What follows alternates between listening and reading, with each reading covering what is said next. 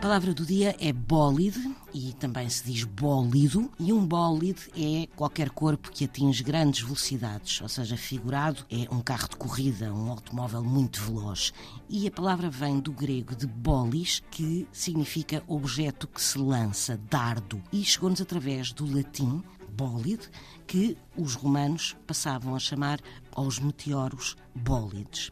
E na astronomia, por causa disso, um bólido é um grande bloco de matéria cósmica que se fragmenta na atmosfera terrestre e que origina meteoritos que caem para a Terra na forma de globos brilhantes que por vezes deixam um rastro luminoso. E também se usa o termo bólido para referir a estrela cadente que chega muito próximo da superfície terrestre.